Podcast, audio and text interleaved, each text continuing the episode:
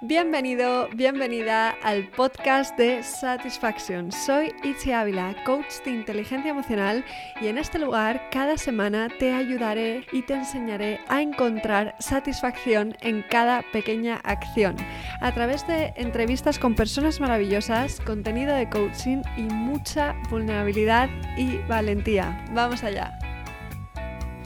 Hoy tengo el placer de presentaros a Pilar Villacampa, de Mujer Coaching. Ella es coach emocional, ciudadana del mundo y una optimista nata. Estudió dirección de empresas y se especializó en marketing. Estuvo trabajando durante años y según como ella lo cuenta, se creía que le habían enseñado todo, pero le faltaba aprender lo más importante, cómo gestionar sus emociones.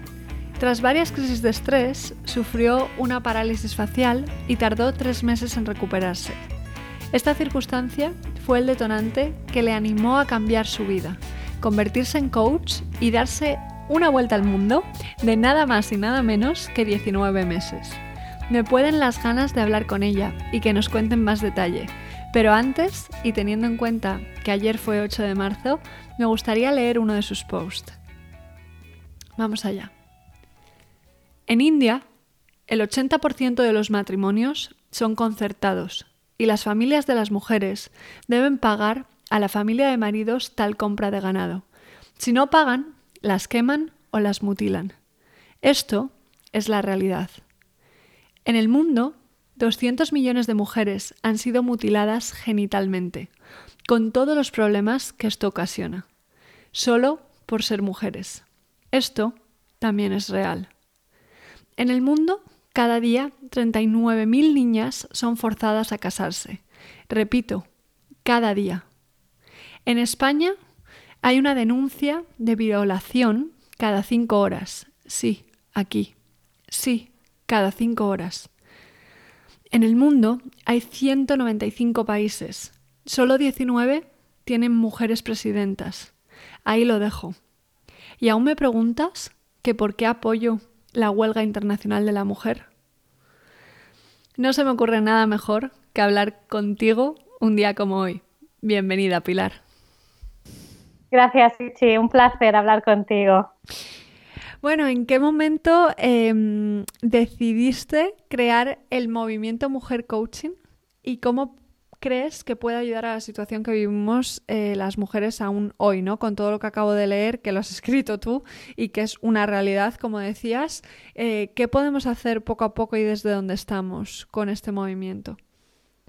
Eh, pues Mujer Coaching nació yo creo que hace como cuatro años más o menos, cuando yo estaba estudiando coaching, de hecho, para, para sacarme el título y es porque eh, mi trayectoria personal había tenido toda una serie de, fases en mi vida en lo de que me había dado cuenta que emocionalmente a las mujeres y en general a la sociedad no nos habían educado en nada eh, de gestión emocional y pensé, ostras, cómo todo esto que yo estoy aprendiendo y que, que me está siendo muy útil para mi vida, cómo lo puedo aplicar y cómo puedo ayudar al resto de mujeres. Y de ahí un poco nació mi idea de Mujer Coaching, que es desde mi plataforma a nivel personal y título personal, desde donde intento dar tips o ayudar o dar eh, mi visión o un poco los consejos que a mí me han servido y que a otras personas creo que también les puede interesar. Así que es una, una plataforma como para dar herramientas a, estas mujeres de hoy en día y, y empoderarnos un poco, que nos falta mucho por hacer. Desde luego, mucho por hacer. Vamos allá, poquito a poco, paso a paso, ¿no?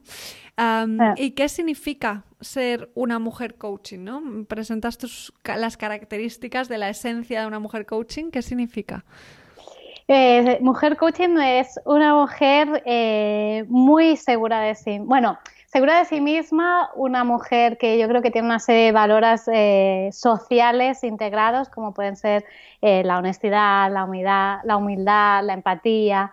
Es una mujer que, sabe que no hay eh, emociones buenas y emociones malas, sino que hay emociones y que todas han de gestionar y que incluso lo malo también te, te aporta algo, ¿no? Que, que muchas veces eh, se habla de que lo malo te aporta un aprendizaje, yo diría que lo malo lo tienes que usar como una palanca para ir más allá. Es, eh, es, un poco eh, este tipo de mujer, ¿no? Un poco más abierta de mente, que, que muy predispuesta a, lo que viene, ¿no? Y, saber gestionar la incógnita, ¿no? Y al final la, vida es una incógnita constante, no sabemos lo que nos va a pasar de aquí a una hora, con lo cual eh, hemos de ir viviendo lo que viene. Mm, la vida es una incertidumbre, ¿no? Entonces, tal cual. Mm, ¿qué, qué, puede hacer una mujer coaching o qué herramientas le pueden ayudar, así dame una o dos, para eh, conseguir lidiar con esa incertidumbre de la que hablabas? Bueno, la primera y más importante es aceptar que, que el mundo es así y que el mundo es incertidumbre, porque muchas veces creo que luchamos contra que queremos tenerlo todo controlado, todo perfecto, y cuando se nos desvía del mapa esa, ese control, eh, y es muy de mujeres, yo creo, eh, nos ponemos muy nerviosas, ¿no? Entonces, eh, la primera sería aceptar, aceptar esto.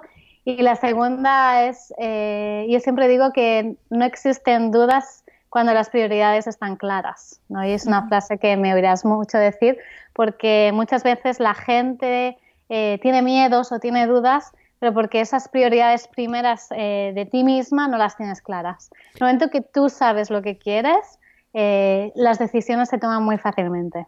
Estoy totalmente de acuerdo con esto eh, que dices de las prioridades y creo que muchas veces el principal problema que, nos encontramos ¿no? como coaches y, con mm. las personas nos pasa es que no sabemos lo que queremos y en el momento en el que no sabes lo que quieres, que no sabes cuáles son tus prioridades, es muy difícil decidir, ¿no? Entonces, ¿cómo podemos descubrir qué queremos? Eh, esta es una buena pregunta, además incluso yo a veces no sabía lo que quería, ¿no? Así que un consejo que a mí me dieron es eh, haz una lista de lo que no quieres, en tu situación y en tu día a día y por eh, opposite, ¿no? por el lado opuesto sabrás un poco lo que quieres y ya por dónde tienes que ir. Así que es un ejercicio muy simple, muy básico, pero que suele funcionar muy bien. Porque es verdad que muchas veces nos focalizamos tanto en lo que no queremos, que eso nos lleva a obtener más de eso, ¿no? Que, al final eh, utilizar esto como ejercicio para darle la vuelta puede ser muy interesante. Qué bueno, gracias, qué bien por compartir esto. También hablas del concepto lagom, no sé si lo estoy diciendo bien. ¿Qué, significa ser una mujer lagom? Lagom es un concepto que me gustó, como eh, ya sabes, he viajado mucho, entonces eh, el tema femenino o el tema de coaching me lo llevo siempre a mis viajes y me fijo en qué tiene este país o qué tiene esta cultura que, que puedo aplicar al coaching. Y Lagom es un concepto que tienen en Suecia y es un concepto que me gustó porque es difícil traducirlo en español, no tiene una traducción directa, pero es cómo encontrar el equilibrio, ¿no? Eh, cómo no ir a un exceso, a veces eh, el equilibrio puede ser, eh, yo qué sé, un ejemplo tonto, ¿no? Pero yo, por ejemplo, me llevo la comida al trabajo porque considero que es más sano, está dentro de mis prioridades la salud y considero que como más sano si me llevo un tupper, pero a veces esto me genera estrés. Mm. porque no tengo tiempo para prepararlo. Entonces, eh, un concepto lagún sería, vale, pues eh, encuentra un equilibrio, ¿no? Es decir, igual te puedes llevar el tupper tres días y dos días eh, comer fuera, que no pasará nada, ¿vale?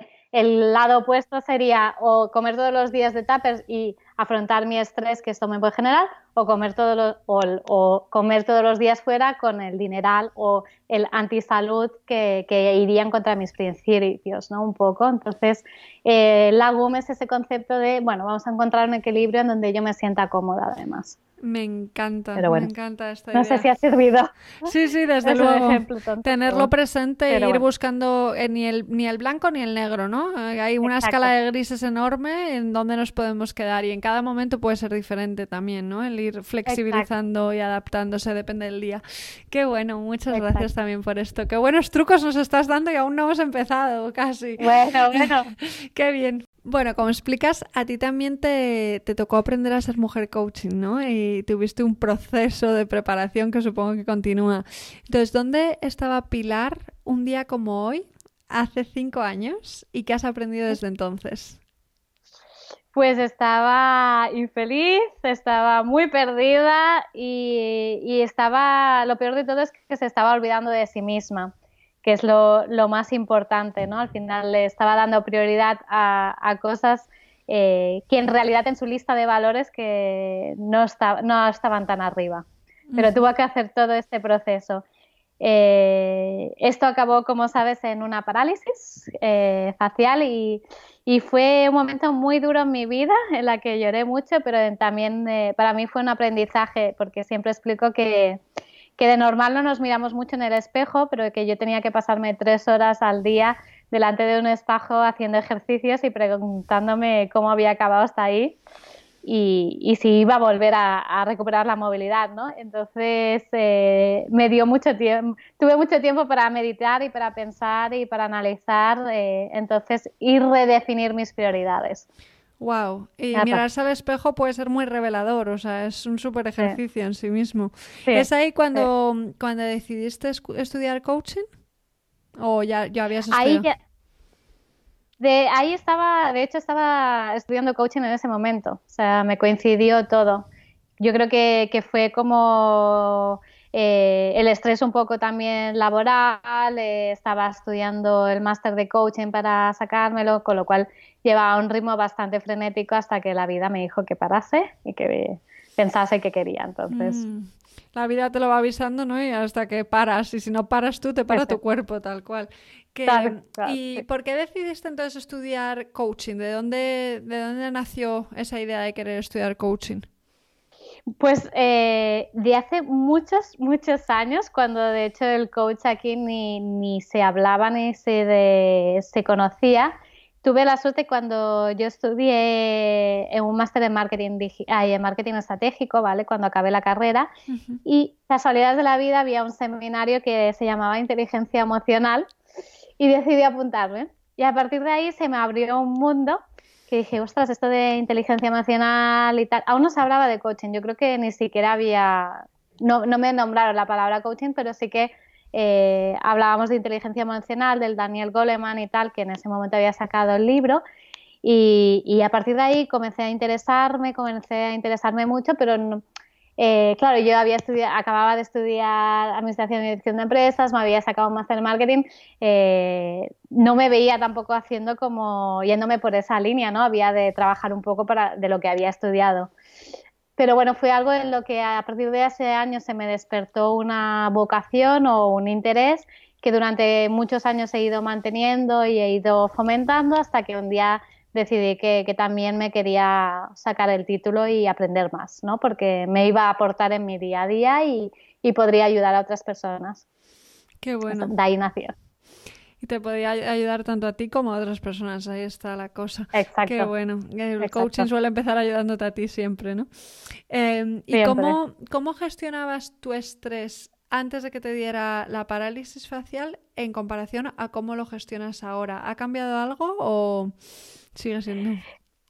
Bueno, es que antes no lo gestionaba, ese era el problema. Directamente había ausencia de gestión, ¿no? Exacto, exacto. Entonces era, lo sufría, pero no lo eh, procesaba, ¿no? Por así decirlo. Eh, el estrés, ahora soy muy consciente de, de los eh, signos quizás o síntomas físicos que puedo llegar a tener, y entonces es una alerta en que ya me doy cuenta que tengo estrés. Y no solo eso, sino que muchas cosas que antes me generaban estrés, ahora que tengo las prioridades más claras o que tengo toda una serie de herramientas, eh, no me generan ya.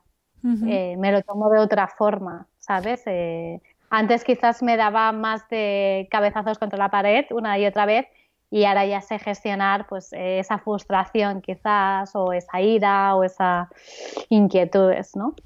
¿Cómo consigues gestionarlo? ¿Tienes alguna herramienta que nos puedas dar para gestionar el estrés? Que te ayude personalmente?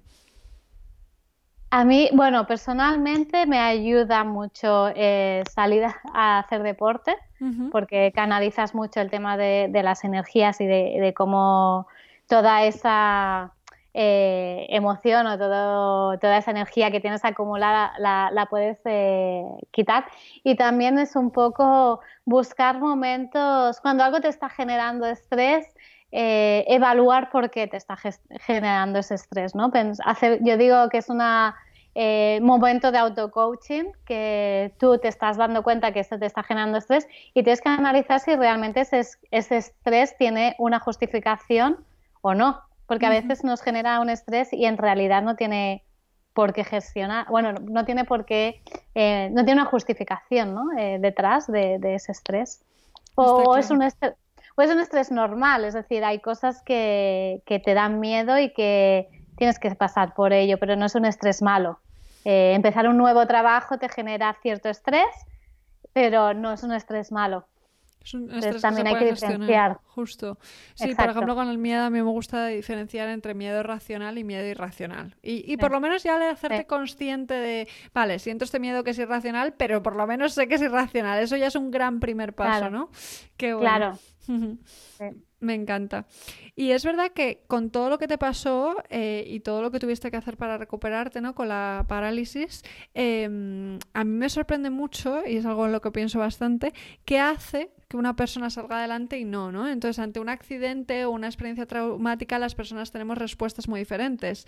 ¿Qué crees que hace que una persona o algunas personas acaben haciendo charlas de superación después de pasar por un mm. trauma y que otras se queden estancadas eh, para siempre, incluso en el porque a mí, eh, como en un rol de víctima, ¿no? ¿Qué crees que marca la diferencia?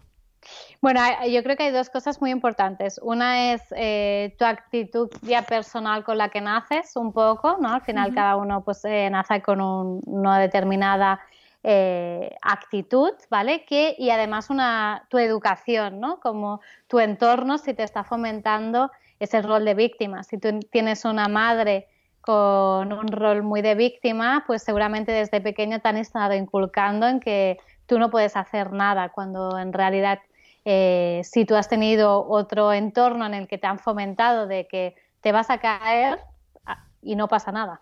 Y te vas a caer y es algo natural en la vida, ¿no? Entonces es súper importante eh, tu entorno y esa educación que has recibido. Yo personalmente, eh, mi educación no ha sido, era más por víctima y, y en cambio yo tuve que darle la vuelta a todo, ¿vale? Yo hubo un momento en que dije, yo no quiero esto para mí y dije, vale, yo he aprendido esto, esto es lo que me han enseñado, pero yo no quiero esto. Entonces, yo quiero lo otro. Eso es muy interesante porque ahí está, ¿no? O sea, el mejor, qué mejor ejemplo que el tuyo de que se puede dar la vuelta a eso, que por mucho que te hayan educado de una manera o de otra, la mayoría de nuestros padres no, no tienen conocimientos de inteligencia emocional y lo hacen lo mejor que pueden, ¿no? Está claro. ¿Cómo le podemos dar la vuelta a, a esta educación que hayamos podido recibir que nos esté limitando? Pues es lo que te digo, es, hay dos pilares, ¿no? Una sería la educación, si esa pilar no la has tenido, pero sí que tienes la actitud y esa actitud proactiva de salir adelante, es buscar herramientas. Imagínate que tú estás en una situación eh, encallado en la vida y no encuentras una forma, ostras, pues eh, igual tienes que recurrir a un coach, tienes que recurrir a un psicólogo o tienes que buscar una forma de salir de esa situación si tú por ti mismo no eres capaz. Genial. Eh, si tú por ti mismo no eres capaz, te refieres a personas que no tengan esa actitud proactiva. Claro, que no tengan esa actitud o que la tengan, pero en ese momento estén bloqueados, que también puede pasar, ¿no? Eh, hay gente que tiene actitud, pero luego en un momento dado no sabe salir de esa situación. Y muchas veces necesitamos de alguien de afuera que nos dé como ese aire o esa visión que no estamos viendo en ese momento. Sí, esa perspectiva, ¿no? Aunque a veces con eso ya es más que suficiente. Sí. y en tu caso, eh, tú aparte de darle la vuelta a la tortilla ¿no? y, cambiar un poco eh, tu pasado para recuperarte, no solo consigues recuperarte, sino que seguidamente te vas a dar la vuelta al mundo durante 19 meses, ¿no? Tal Entonces, Es una maravilla. ¿Cómo lo hiciste? bueno, es eh, en ese proceso que te digo yo de, de mirarme al espejo y reordenar mis prioridades, eh, viajar es una de mis prioridades en mi vida. Para mí es, eh, me aporta mucha perspectiva, como decías tú antes, y me aporta, me desestresa y, me hace muy feliz, ¿vale? Entonces, como ser feliz también es una prioridad, eh, tengo que hacer cosas que me hacen feliz y eso yo y todo el mundo. Entonces, es algo que, le había dado vueltas muchos años, pero que siempre había muchos miedos de por medio. Miedo pues al dinero, miedo al trabajo, miedo a la pareja, miedo a tu familia, etcétera, y miedo a la vuelta, por supuesto, y a lo que te puede pasar. Entonces era como eh, estaba todo, llevaba todos estos años posponiendo lo, más importante o lo que me hacía más feliz. Así que en ese momento de, mi vida eh, dije, no, no, yo lo que tengo que hacer es esto y luego ya veremos cómo todo lo demás cómo se va solventando, ¿no? Pues el tema del dinero, el tema del, del trabajo, etcétera. Y la verdad es que han sido los 19 meses más felices de mi vida, que lo volvería a repetir una y otra vez y eh, que lo recomiendo no solo a mí, sino a todo el mundo, porque te aporta otra perspectiva de, de la vida también. ¿Te fuiste entonces sin un plan? Me fui eh, sin un plan me fui un poco teniendo en la cabeza qué países quería visitar y, que mi idea era, quería dar una vuelta, una circunferencia entera, entera a la Tierra, pero no sabía ni cuánto iba a estar, eh, ni cuál iba a ser mi siguiente país, ni, ni si, me, si me quería quedar más en un sitio me quedaba y si me quería ir antes me iba, etcétera. Un poco en función de, del feeling o el flow que, decimos muchas veces, pues eh, fue 19 meses de flow y lo que iba bien, lo que iba viniendo, vaya. Qué maravilla poder vivir así, aunque sea por un tiempo, ¿no? Sí. sí, no, mentalmente fue, fue, un aprendizaje también muy coaching, ¿no? Ya no solo por todo lo que ves y todo lo que te llena interiormente, sino porque yo nunca había vivido ah, eh, sin tener que tener, sin tener nada que hacer más que disfrutar, por así decirlo. Siempre o tienes que estudiar o tienes que trabajar, ¿no? Entonces, eh, tomarte un tiempo para hacer lo que tú más quieres y regalarte ese tiempo para ti eh, es lo mejor que el mejor regalo que te puedes hacer en la vida, sin lugar a dudas. Wow, se me ponen los pelos de punta escuchándote esto, ¿no? Porque creo que es verdad que es que eh, siempre estamos con esta cosa de hay que hacer algo, tenemos que hacer algo y aunque te des un día, día libre, al día siguiente hay todo ese tengo que, ¿no? Tienes que o debes hacer esto y lo otro, si no es estudiar, trabajar, etcétera. Sí. Qué, bueno, permitirse disfrutar. Un gran regalo. Sí, es el mejor regalo que te puedes hacer, así que, que nada, todo lo que pueda, que, que, mucha gente se plantea, yo sé que el tema del dinero es lo que mucha gente también le echa atrás, pero al final es, yo me fui con muy poco dinero y al final es eh, montártelo. También es verdad que has de estar dispuesta a sacrificar cosas y, como, y la comodidad es una de ellas, evidentemente. Claro. Pero te compensan otras muchas. Pero también, o sea, pues es una cuestión de cuánto quieres ahorrar antes de irte, etcétera, organizarse, ¿no? Eh, según la persona. Pero ¿qué le recomendarías a alguien que quiera viajar y que tenga la creencia limitante de que no puede o no puedo, ¿no? esa creencia tan limitante. Eh, que le entiendo perfectamente en primer lugar porque yo me he dicho muchas veces que no podía. Entonces, eh, entiendo esa situación, pero que al final eh, yo lo he pensado muchas veces y al final es cuestión de organizarse y hacer como, yo me hice como un plan, ¿no? De, eh, bueno, me voy a ir tal fecha, todo, lo, todo lo, lo, que tengo que hacer antes, con quién tengo que hablar, cómo tengo que organizar el trabajo, cómo tengo que, que decírselo a mi familia, eh, qué hacer. Y también hay que planteárselo un poco de lo peor que te puede pasar es que te tengas que volver antes de lo que tú tenías previsto y eso no es nada malo tampoco, ¿sabes? Entonces es vete, disfruta y que dure lo que dure, ¿sabes? Yo mi idea era irme un año y acabé yéndome 19 meses, entonces... Lo alargaste eh, bastante. Lo alargué, lo alargué y si hubiese podido lo hubiese alargado más. Qué bueno. Pero, pero sí, nada, ahora a ver si, si algún día hago la segunda. Ahí en mente. Seguro que sí. En tu blog cuentas que cuando viajas dejas de existir, o sea, deja de existir tu realidad, no tú, y empieza a existir la realidad, ¿no? Eh, hablámonos un poquito de esto. Eh, sí, es lo que te comentaba, ¿no? Cuando estás aquí estás en piloto automático. ¿no? Eh, normalmente pues o trabajas en una oficina o en un comercio o lo que sea, pero tienes un horario de, imagínate, de 9 a 6 y luego pues te vas al gimnasio, vas a cenar y así cada semana. Y esa es tu realidad y para mí esa era mi realidad. Lo más normal era, eh, pues hice el colegio, luego fui a la universidad, luego estuve trabajando, luego fui buscando trabajos eh, pues cada vez con, con, más responsabilidad y tal, pero y me pensaba que eso era un poco la realidad.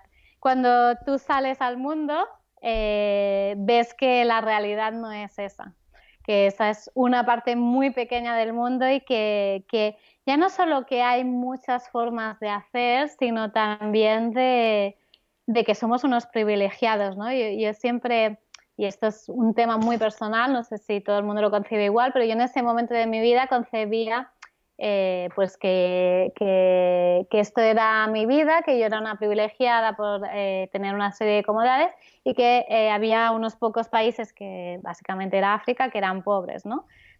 Pero luego sales y, y te ves en el mundo que es al revés, que lo más normal es tener una pobreza que puede ser económica o, vamos a decirle, de opinión o de oportunidades, ¿vale? Que eso uh -huh. también hay mucha pobreza en el mundo.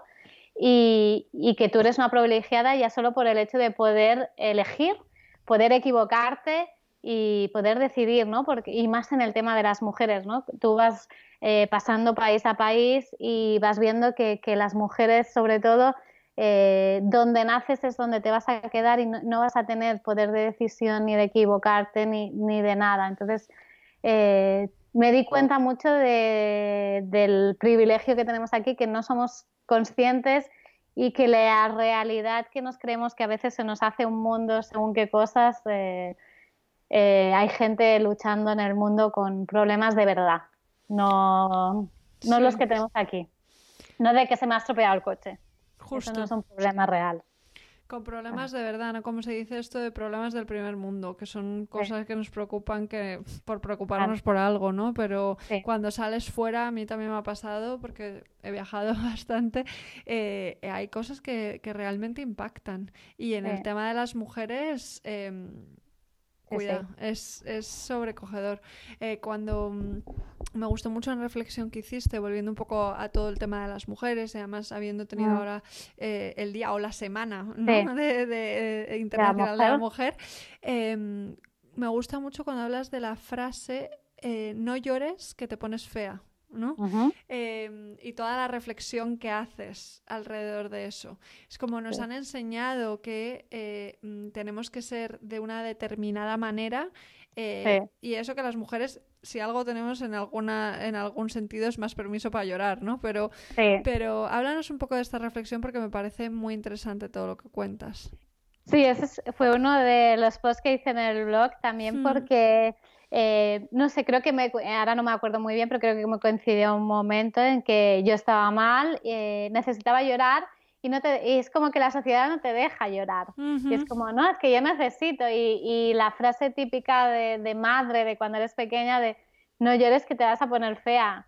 Como si primero que como si lo físico fuese lo más importante, ¿no? Para empezar. Y, comenzando por ahí, ¿qué pasa? Si me pongo fea o si soy fea o y qué es feo, ¿no? También y, y, y llorar no es feo, sino llorar, eh, yo creo que al final tienes que, que sacarlo, ¿no? Y, y, que hemos de enseñar a la gente que no es malo, al contrario, que si no lo sacas es lo que te pasa como a mí, como no lo saqué, me quedé paralizada, porque uh -huh. me va a salir por otro lado. Entonces, eh, un poco el estigma de, de, llorar, que no es malo, y quien dice llorar es tener días malos, es estar deprimido, no tiene por qué ser eh, llorar con lágrimas, ¿no? Eh, llorar es muchas cosas y no pasa nada.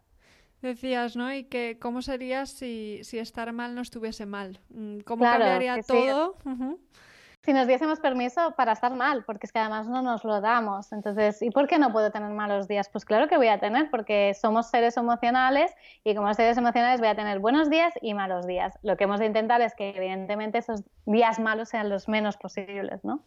Claro, y, y, si esto dejase de ser tabú, yo creo que ya habría una liberación tan grande a nivel social que nos recuperaríamos mucho antes de nuestros días malos. Seguro.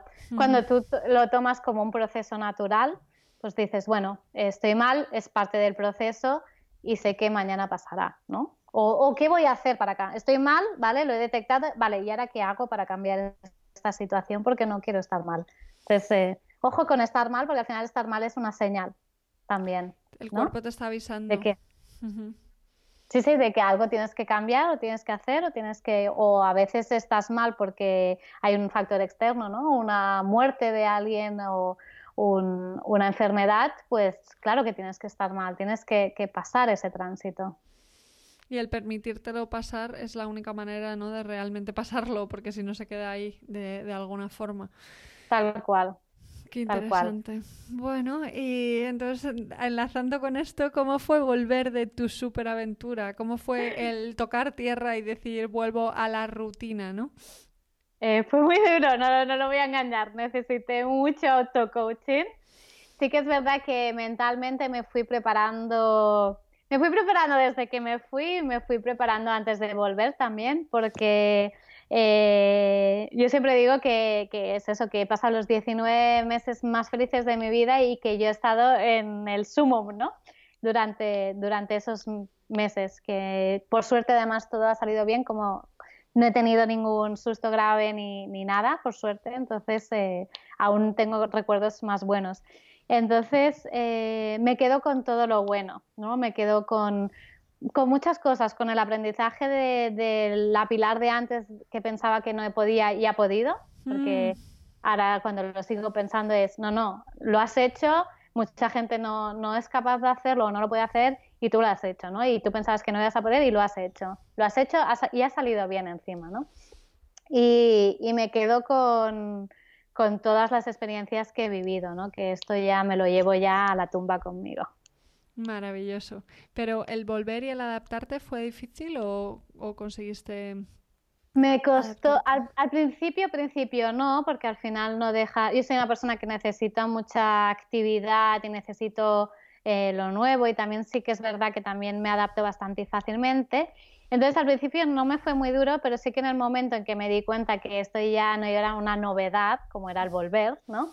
Eh, que era una rutina, sí que me, me, vine un poquito abajo. En algunos días dije, uff, no sé, volver a la rutina, eh, volver a un horario, volver a, etcétera. Entonces lo que hice mucho es buscar eh, dentro de esas prioridades cosas que me, que me gustaban eh, hacer. Por ejemplo, a mí me gusta mucho escribir, como sabéis, pues entonces eh, me apunté a varios talleres de escritura creativa porque era una vía de, eh, vale, he vuelto, pero no estoy haciendo la rutina, estoy haciendo además algo más.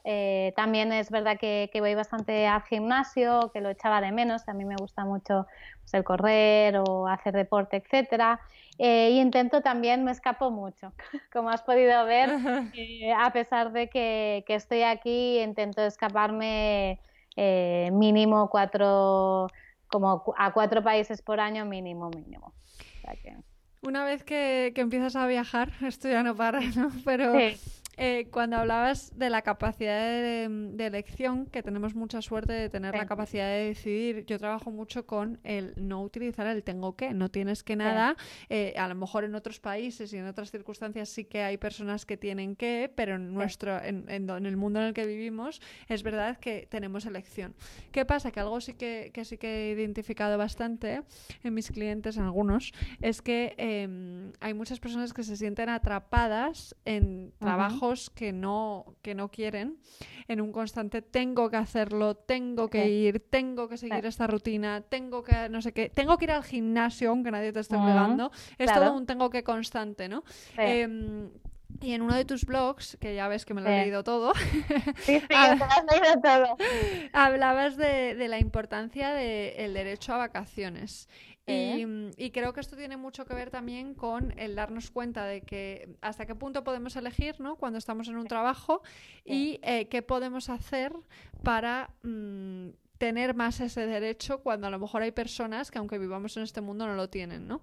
Entonces, ¿qué, mm, qué crees, em, cómo, te, cómo te ha afectado a ti todo esto al volver, ¿no? Después de un parón tan largo de poder hacer todo el rato lo que quieres, de elegir en todo momento, de repente empieza a haber algún tengo que, entre comillas. Eh, ¿Cómo has llevado todo eso? Y crees que mm, deberíamos tener más vacaciones eh, o que deberíamos tener más libertad o buscar como sociedad crear menos tengos que? No sé si me he enrollado mucho.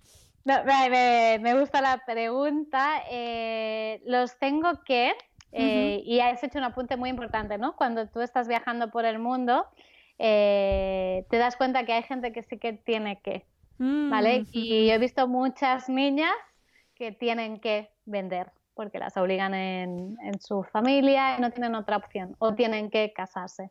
Eso es, un tengo que.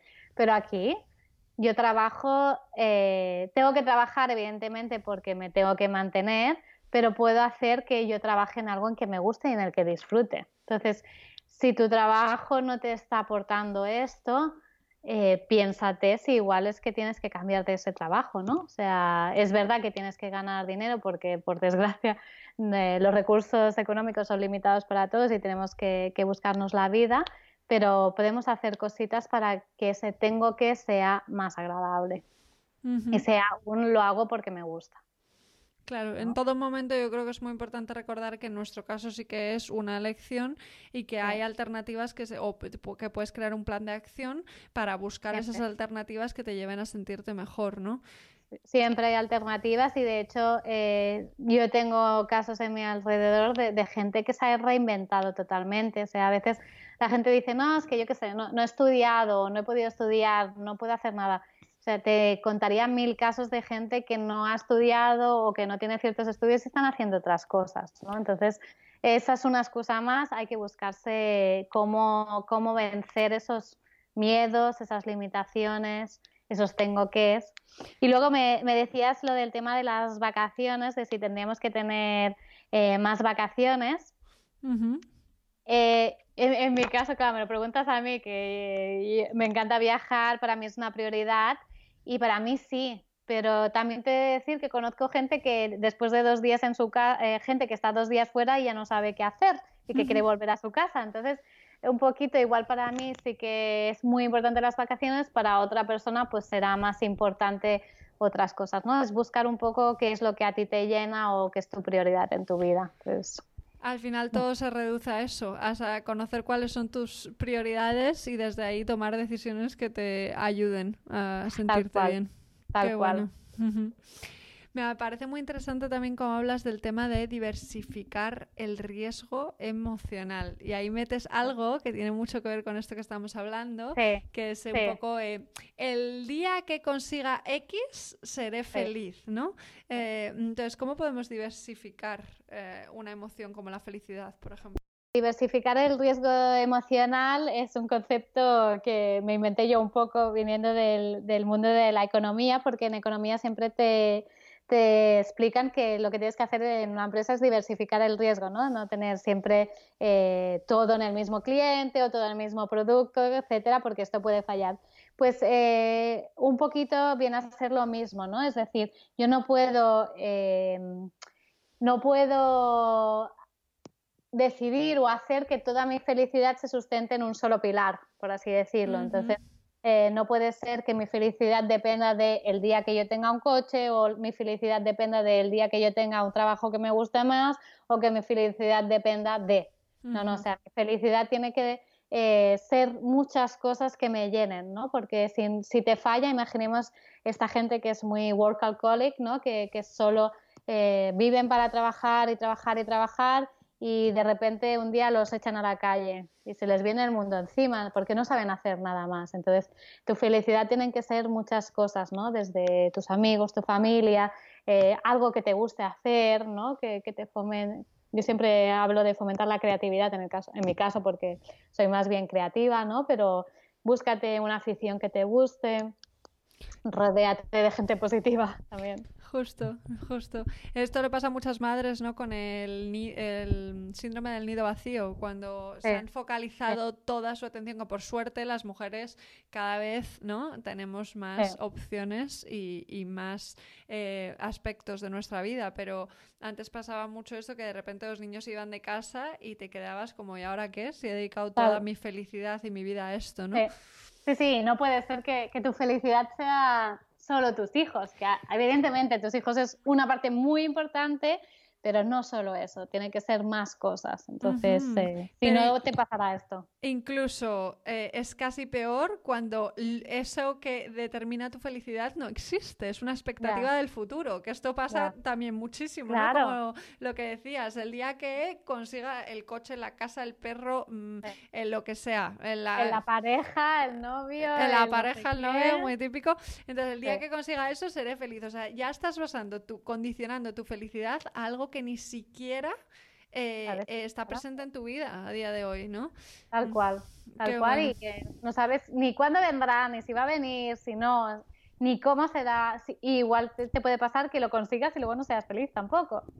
Sí, entonces eh, hay que ser eh, feliz día a día y, construirlo con lo que tienes, ¿no? Y si no, buscar cómo hacerlo. Y creo que, que, por añadir, ¿no? Si tú no consigues estar bien contigo, al final, da igual lo que te pase, da igual lo que consigas, mm, la felicidad empieza en ti, ¿no? Aparte de todos esos aspectos que se puedan, puedan ser mejores o peores. Tal cual. Qué bueno. Em, y en tu caso, ahora, a día de hoy, eh, es verdad que estás formada como coach, que tienes todo el movimiento de mujer coaching, que es maravilloso, y que a lo largo de todos tus viajes has hecho un poco esto de coaching viajera, ¿no? Em, pero a día de hoy eh, te consideras más mentora que coach, ¿no? Tienes personas a tu cargo y eh, me gusta mucho eso que dices, que eres consciente de que en la universidad no te enseñan a gestionar las emociones en el mundo empresarial, ¿no? Que es algo esencial. Entonces, ¿qué herramientas crees? Mm, que pueden ayudar a, cualquier persona que maneje equipos, eh, que trabaje en grupos. Eh, ¿Cómo crees que crees que funciona ¿no? a la hora de gestionar estas emociones a nivel grupal?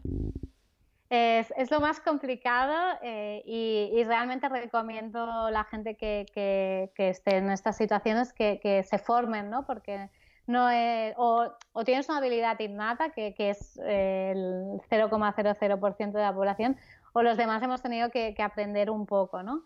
Entonces, eh, como sabes, hay dos tipos de, líderes, también tienes que, escoger qué tipo de líder quieres ser, ¿no? hay los que son como, yo digo más a la vieja usanza, que es eh, tú vas a hacer esto porque lo mando yo, es un estilo, y, el nuevo estilo de liderazgo que es un poco más eh, empático, más proactivo, más eh, por mirar de intentar que cada persona de ese equipo eh, potenciar sus propias virtudes, porque cada uno tenemos cosas buenas. Entonces, tú como líder eres el responsable para que esas personas que sean de tu equipo den lo máximo de sí, se desarrollen como personas y en conjunto además obtengas mejores resultados, ¿no? Al final. Mm. Crear un buen ambiente es esencial.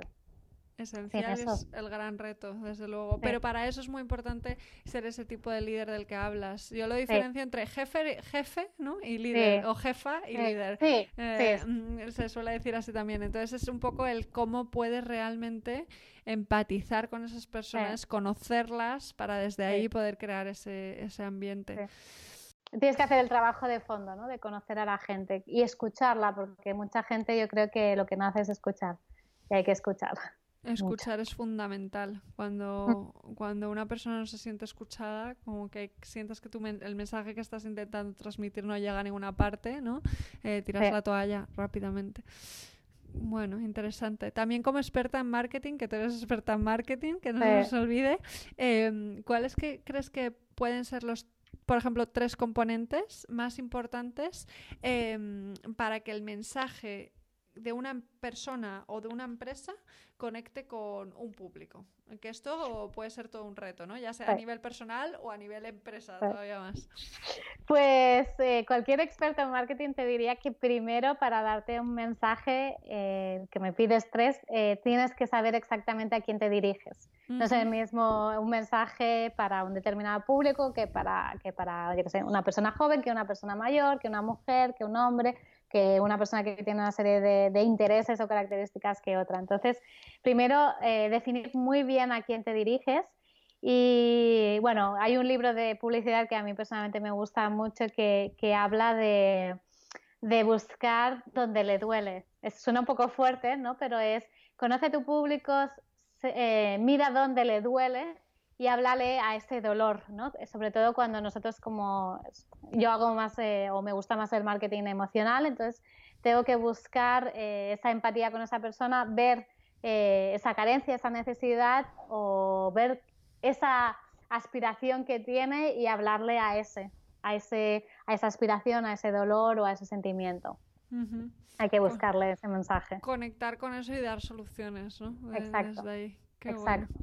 Qué bueno, y desde ahí llega, ¿no? Una cosa que, he notado mucho en varios podcasts, ¿no? Que ha surgido en las conversaciones, eh, es que desde un nivel eh, cero experto en marketing, eh, algunas de las mujeres con las que he hablado me decían, jo, es que cuando realmente conecto con quién soy y cuando realmente me muestro y digo lo que quiero decir y no lo que se supone que debo decir, el mensaje llega. Claro. No sé si, ¿por qué es esto?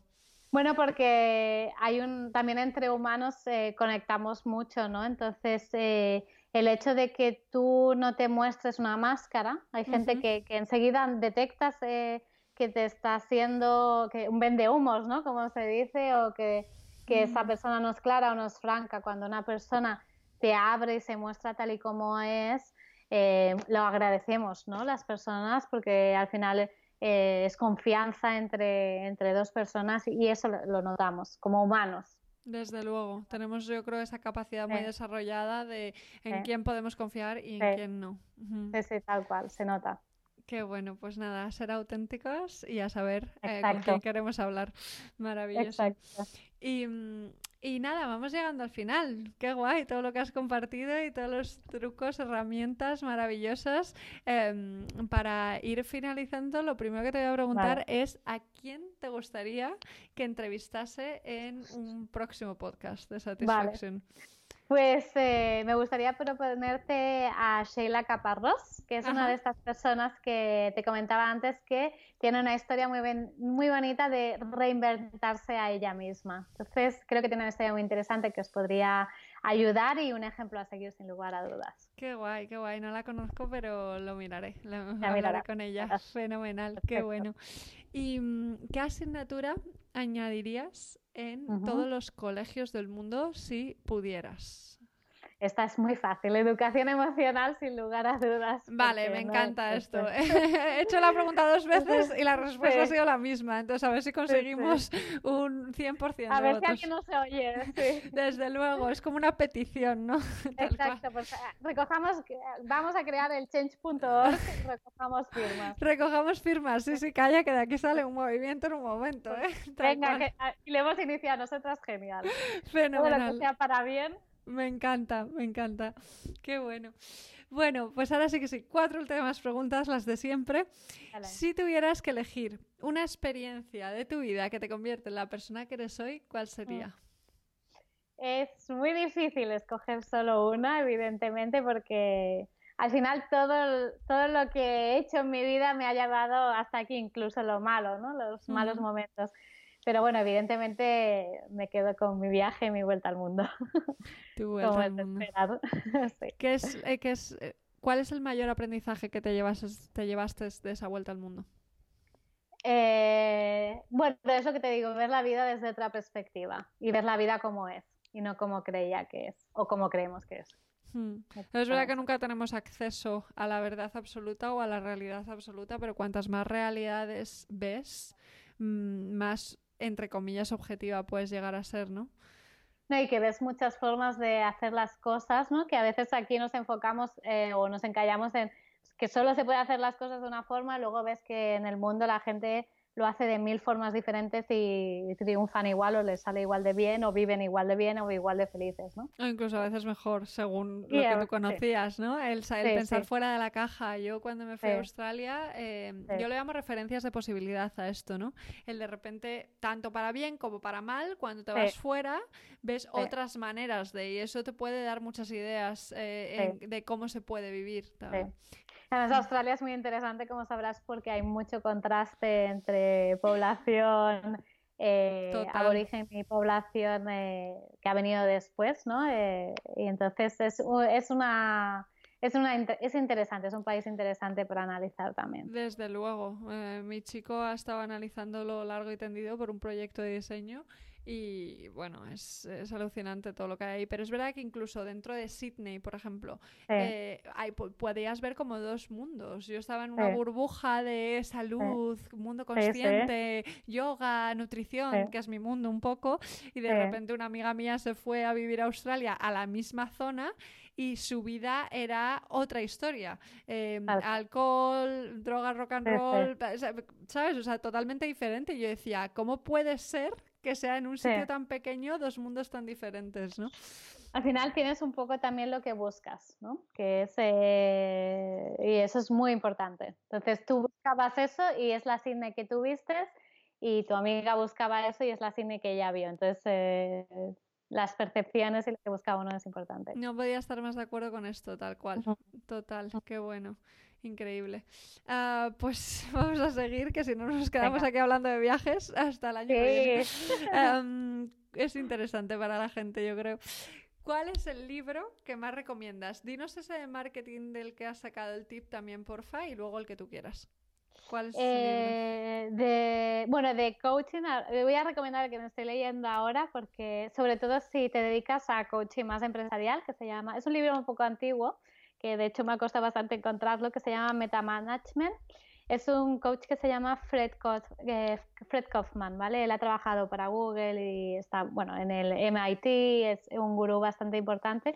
Yo soy súper fan, creo que tiene unos tips y una capacidad de visión muy buena y lo recomiendo si estás en un ámbito empresarial porque te da muchos tips, como por ejemplo cuando tienes que abordar eh, conversaciones difíciles o, ciertas eh, frustraciones de equipo, etcétera, pues eh, es bueno los consejos que te da. Muy bueno, recomendable 100%. Qué bueno, me encanta. ¿Y cuál era el libro de marketing que has mencionado antes, que has dicho? Em, ¿Sabes cuál? ¿Te acuerdas? Se me ha ido. No, se me ha ido. Hablabas cuando te preguntaba con el tema del marketing em, que cuál podría ah, sí, el de publicidad. Hmm. Me lo tendría que buscar, ahora no me acuerdo del nombre porque me lo leí eh, hace, tiempo, pero era algo, eh, no sé si era No Pain, No Gain, es que me lo leí en inglés además, ¿eh? ¿eh? tendría que buscarlo, pero si os interesa... Ya nos lo, dirás, si no lo ponemos en, Las, en, los links de, del podcast. Fenómeno, maravilloso. Pues nada, seguimos. ¿Qué tres cosas haces cada día para cuidarte? En mi caso intento comer sano porque parece una tontería pero no lo es. O sea, está además demostrado científicamente ¿no? que, cuando comemos comida basura, etcétera, nos sentimos peor. Eh, siempre intento dedicarme eh, por efecto profesional también porque estoy en el sector de la cosmética, con lo cual 10 eh, minutos al día por lo menos son para mí, para mis cuidados personales, si, si, si no más, ¿vale?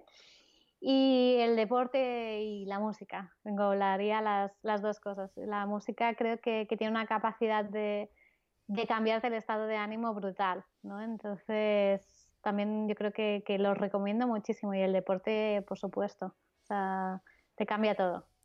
Qué bueno. Qué maravilla. El yoga, como tú decías, la meditación, pilates. Pero de la música es cierto que, tiene un poder increíble a la hora de transformar nuestro estado, ¿no? Muchas veces. y también que nos conecta incluso con momentos pasados, con emociones que hemos vivido. Eh, eh maravilloso. Escuchar música. ¿Escuchas música cuando haces deporte o a todas horas? En todas horas. Eh, cuando trabajo, cuando hago deporte, cuando quiero estar concentrada, en todo momento me acompaña mucho. Qué bueno, maravilla. Vale, y ahora sí que sí, la última pregunta que hago siempre, eh, que es, ¿qué es para ti la satisfacción? Eh, para mí personalmente es eh, sentirse bien y en paz con uno mismo. Para mí eso es la satisfacción. No mm. sé, los demás que piensan, que me pongan comentarios si acaso Voy, haciendo ya un, análisis ¿no? de todas las respuestas, pero es muy, está siendo muy interesante. Yo creo que al final va en esa línea, ¿no? de estar en paz contigo, de sentirte bien, eh, independientemente de lo que consigas, porque ese es el mayor logro que puede haber. Sí, sí, sí. Puedes conseguirlo sin... Es lo que tú dices, a veces fracasas, pero te sigues sintiendo bien porque lo has intentado o porque lo has hecho, has hecho una parte o o lo que sea, ¿no? Pues, ser valiente, ser valiente, ¿no? Cuando, cuando te atreves. Eh, yo mm. creo que se reduce mucho. Una de las conclusiones a las que estoy llegando es que creo que sentimos satisfacción cuando eh, actuamos en, eh, de forma alineada con nuestros valores. creo que va mucho por ahí, pero bueno, ya, iremos descubriendo. Sí, sí, totalmente. Totalmente. Qué bien, Jo Pilar. Pues muchísimas gracias. Ha sido muy especial hablar contigo eh, justo además en la semana del Día Internacional de la Mujer y que hayas compartido eh, con todas las personas que nos escuchan todos estos tips y todo lo que sabes y tu experiencia, que es muy inspiradora. Y, nada, encantadísima de conocerte y hasta la próxima, que a lo mejor hay más. Muchas gracias a, ti por, y a los que estáis escuchando. Espero que, que os podamos ayudar entre Itchy y yo y si cualquier cosa, pues estamos aquí también. Desde luego, compartiré tu super blog, que ya sabes que me lo he leído entero, y, y todo lo demás para que te sigan. Prometo, ponerme al día y actualizar, que, lo tengo un poco abandonado, lo sé, pero, pero bueno, lo, voy a retomar. Poquito a poco, claro, que sí. Y seguiremos tu segunda vuelta al mundo, que seguro que hay una. La segunda vuelta, algún día de estos, algún día de estos. Genial. pues gracias, Pilar, y un abrazo enorme. Un abrazo.